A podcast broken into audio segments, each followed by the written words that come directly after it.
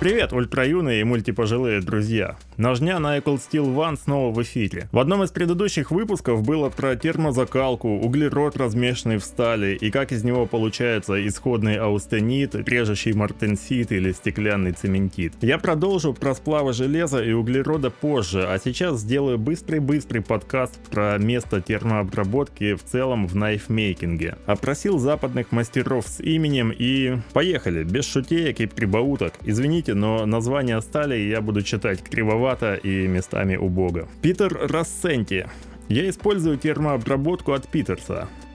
Моя цель 58-59 единиц по Роквеллу для стали CPM-154. Для хард-юза я люблю CTS XHP, а для небольших клинков и серьезного удержания режущей кромки люблю S90V. Что касается М390 и М398, я считаю, что это китайский мусор. Его продвигают, потому что он недорогой и это очень выгодно. От себя, что я могу сказать? 58-59 рокулов это не так и много, но CPM 154 это порошковая версия известной железки. Она ведет себя по-разному. Порошковая версия имеет очень маленький размер зерна, на нее хорошо ложится разный финиш. Поэтому чемпионом по резу каната ей и не нужно быть, у Рассенти на нее другие планы, она хорошо и красиво выглядит. Дальше Стив Райан. Термообработка во многом похожа на выпечку. Среда и время нагрева изменяют атомную структуру стали и в ней появляются новые элементы. Я не эксперт в этой области и термообработку делаю на проверенном аутсорсе. Сталь со сложными добавками стоит дороже. Как в выпечке, ингредиенты попадают в форму и запекаются, но время, проведенное в духовке, изменяет эти ингредиенты. Каждый раз, когда сталь плавится, это меняет ее свойства. Так что, как по мне, работает лучше свежая, чистая, с пылу жару 154 CM. Якуб Веджаркевич из Poltergeist Knife Works. Я думаю, что термообработка дает жизнь ножу точно так же, как балансировочное колесико делает из часового механизма часы. Это ключевой шаг, который определит, как нож покажет себя в дальнейшем.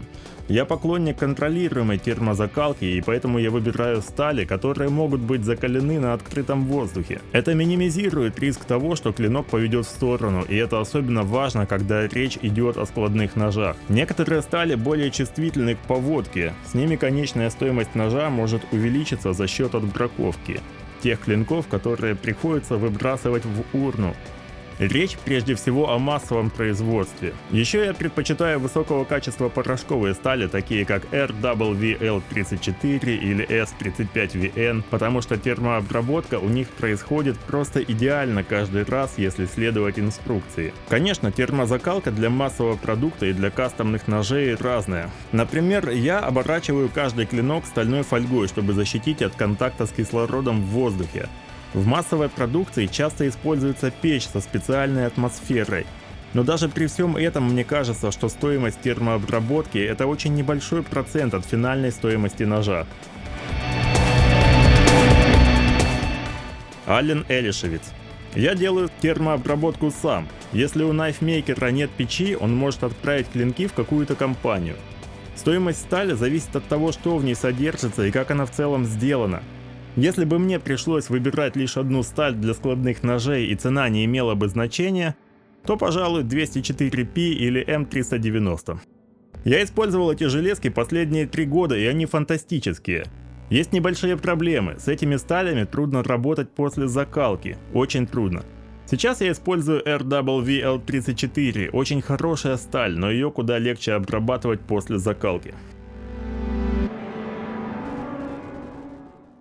Джо Кацвилл. Важное соображение по части ножей. Все зависит от марки стали, геометрии клинка и закалки. Хорошая закалка жизненна. Он так и сказал, жизненно. Необходима, но она далеко не всегда присутствует. Это зависит от качества процесса. Из-за этого хорошая сталь иногда получает плохие отзывы после тестов, когда люди составляют мнение на основе разных серийных ножей, но с одной и той же маркой стали на клинке. Потому что каждый ожидает определенные показатели от стали, исходя из маркировки. Люди предполагают, что получают сталь в ее оптимальном состоянии, а такое получается далеко не всегда. Во-первых, серийные ножи обычно имеют более мягкие клинки, немного мягче оптимального показателя. В последние годы это уже встречается реже, но часто можно было найти CPM 154 твердостью 58-59 роквеллов, в то время как на 61 единицу вполне приемлемо калить эту сталь. Часто это подавалось как специальный ход – менее твердый клин, более вязкий и устойчивый к ударным нагрузкам. А еще часто попытка получить оптимальную твердость связана с нежеланными побочными эффектами, такими как искривление клинков. Иронично, некоторые современные нержавейки показывают такие же или даже немного лучшие результаты, что и хорошие стали, у которых якобы специально занизили твердость. Разница в цене между промышленной закалкой партии клинков и частной, кастомной, штучной довольно ощутимая. Есть исключения, но в общем лучшие стали на большом производстве будут закалены в специальных печах с контролируемой атмосферой, но там редко делают криообработку, которая может увеличить твердость без риска и без потерь, без брака. Закалка от поля босса или Питерса, например, требует больше ручного труда. Клинки часто даже по одной штуке за раз обрабатываются и сразу после отжига отправляются в криокамеру. И тебе могут сделать твердость очень близкую к той, которую ты попросишь. Тем не менее, даже при коммерческой термообработке доступен диапазон качества. Это тот момент, где и начинается репутация компании. Качественные компании пытаются обеспечить лучшую производительность за свою цену. Если кто-то покупает реплику крутого бренда с крутой сталью, то возможно это лишь надпись на клинке и марка стали не соответствует заявленной. М390 за 10-20 баксов это тот вид чуда, которого не существует. Это все. Я обещал без шуток, поэтому их не будет. Возможно, вы скажете, почему российских или украинских, белорусских ножеделов нет в эфире. Если их вам действительно не хватает, то черкните в комменты, в чат или в личку админу, и мы учтем это в следующий раз.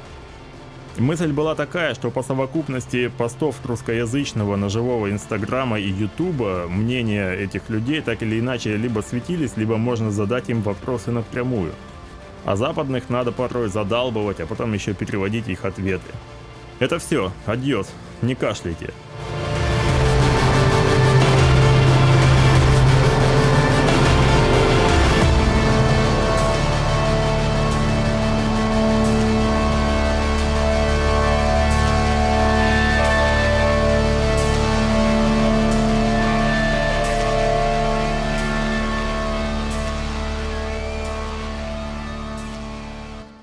Ножня скоро разменяет четвертый десяток, но раз только третий, то этот выпуск дает плюс 30 к иммунитету на неделю после прослушивания.